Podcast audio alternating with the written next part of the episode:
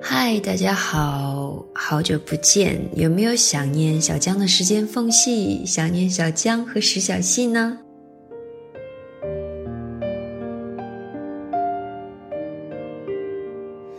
啊，前几天有朋友留言写道：“时光有可爱的光环，有阴郁的背面，可我知道，我终将遇见。”是的，生活时光不只是光明，也不会全是快乐。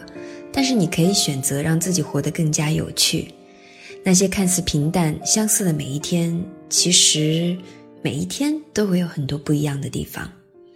即使每天走的都是同样一条路，也会遇见不一样的人，会发生不一样的故事。倘若你放弃了地铁，骑上单车，可能就突然遇见了小雨纷飞，落叶飘洒。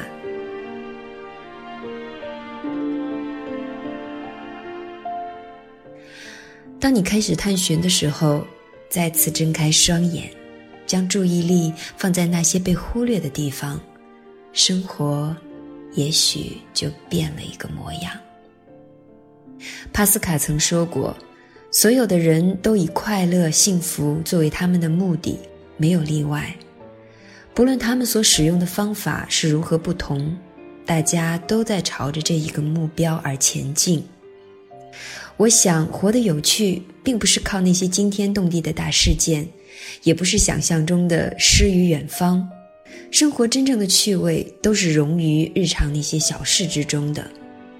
累了，就自己做一顿可口的饭菜，或者来一场说走就走的旅行，没准你就会发现平凡生活中的很多很多的小惊喜。